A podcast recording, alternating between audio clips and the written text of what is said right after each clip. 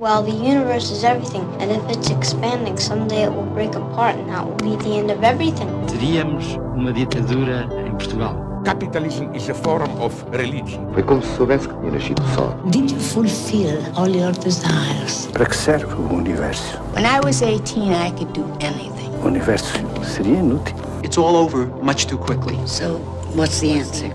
BBX, uma parceria Expresso Antena 1, com Pedro Mexia e Inês Menezes. De resto, o panorama era tal e qual o do tempo da morte de Dom Raimundo. Primeiro Barbela a testemunhar o feito imortal de guerras e poemas que os da Torre legavam aos vindouros. E olhar para eles, um por um, era estampar-lhes nas caras a penetração forte e uma evidência bruxática.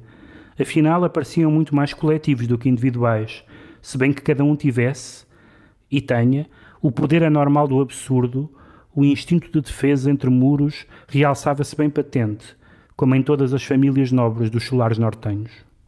Nasceu em Lisboa a 26 de maio de 1920, viria a morrer com 55 anos em Londres, o que fez de Ruben A. Ruben Alfredo tão especial. A Porta Editora reeditou a sua Torre da Barbela, a primeira edição é de 1964.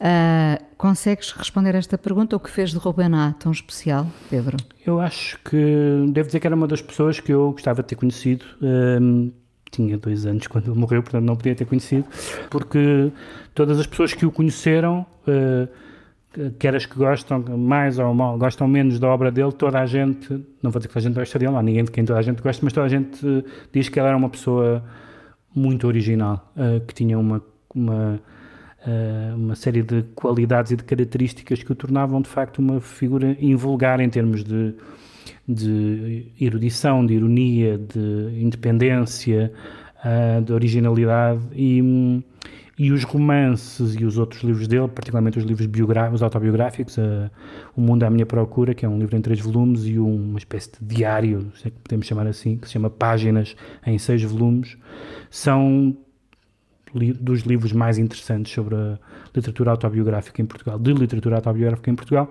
e A Torre da Barbela, que saiu em 64, na mesma ano em que saiu o primeiro volume da, do Mundo à Minha Procura, é um dos romances mais originais que pode parecer, e quando se começa a ler, pode parecer um romance um, um pouco previsível, é sobre uma uma torre no Alto Minho de uma família, dos, dos Barbela, uh, e, e, nessa torre, ao fim da tarde e até de madrugada, reúnem-se todos os mortos da família e conversam sobre o, o, mundo deles e o mundo de agora, indistintamente confundidos os séculos e as experiências. Um, e isso pode parecer uma espécie de, de uh, enfim, uma ideia cómica com alguma potencialidade, mas, mas que se esgotava, mas na verdade o livro tem 300 e muitas páginas e, e, não se esgota e continua, e não se esgota por duas razões, acho eu, ou por três. A primeira é que tem uma visão da história que é, ao contrário do que é costume em Portugal, não é uma visão nem patriótica, dizer, ah, como, como Portugal foi grande antes, nem é aquela visão chocarreira de que idiotas eram os nossos antepassados. Acho que a grande força do livro uh, também tem a ver com o facto de mostrar que os nossos antepassados, isto é, antepassados no sentido lato, os portugueses que viveram antes de nós, eram bastante parecidos connosco, embora acreditassem em coisas diferentes e tivessem hábitos diferentes e linguagem diferente. Esse é um, esse é um aspecto. O segundo aspecto é o estilo do livro, que é um, que é um estilo. Uh, ele, ele parece que está sempre freneticamente a fazer uma coisa e a querer passar para a coisa seguinte, porque tanto há diálogos como solilóquios eh, do narrador, tanto há passagens que mostram que ele era também um, um, uma pessoa com muito conhecimento da história de Portugal, ao mesmo tempo alguém que conhecia bem aquele mundo mais ou menos nobiliárquico do, do, do norte, ele era primo da Sofia Melbreiner, daí o Anderson, um, e, e também pelo facto de sendo um livro sobre a história, também é um livro sobre o amor. A certa altura, uma das personagens, morta, apaixona-se por outra personagem igualmente morta. E há toda uma, uma parte do livro que é dedicada a essa ideia, de, essa ideia de, de, de o amor poder atravessar a história. de, eh, e portanto o amor, por um lado o amor não acaba com a morte, que é uma ideia poética evidentemente, porque claro que a partir do momento em que não há pessoas vivas, não há amor, a não ser para quem tenha uh, outro, ideias religiosas, mas não é disso que está em causa, mas também ao mesmo tempo que os mortos estando vivos, isto é, estando no meio de nós, de certa forma, uh,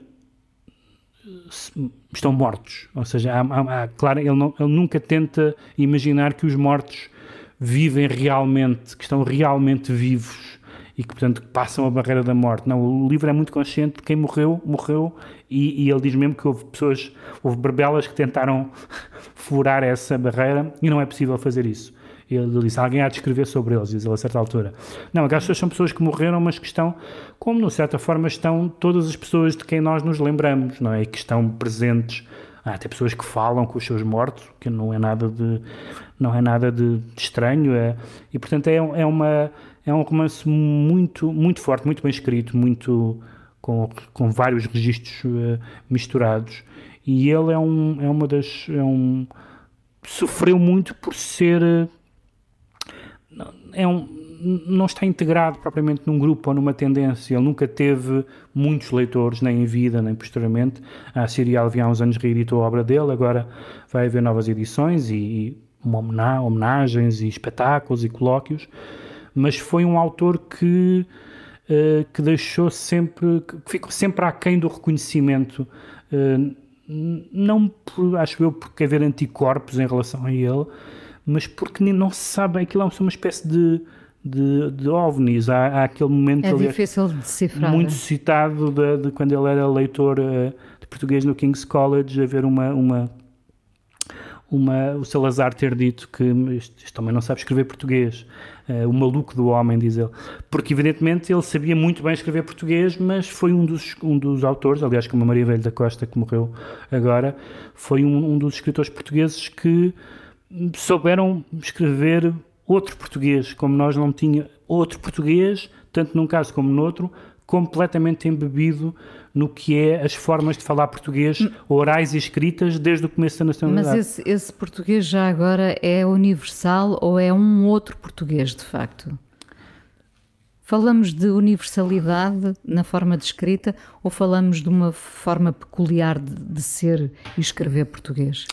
na verdade, é de toda, não de todas as formas de escrever português, porque o português não é só de Portugal, mas é de todo, na verdade, tanto um como o outro tem uma, uh, talvez até de forma mais intensa na Maria Velho da Costa, uma noção de que, de que o português é o mesmo. O português dos o português que nós ouvimos na rua e o português das cantigas de amigo e o português da, da, das crónicas de Fernão Lopes é o mesmo português, é um português com, com múltiplas declinações e nesse português estão as corruptelas, estão as, as, as, palavras, os neologismos, estão os estrangeirismos e há um, há um prazer da língua portuguesa em ambos, que são muito diferentes em tudo, como, no, como havia no Nuno Bragança, como havia um, no... Uh, ainda há, porque ele ainda escreve, no Almeida Faria, uma série de autores que ali nos anos 60 abanaram completamente o tecido da, da, da, da, literatura portuguesa, da ficção portuguesa e, portanto, esperemos que este centenário sirva para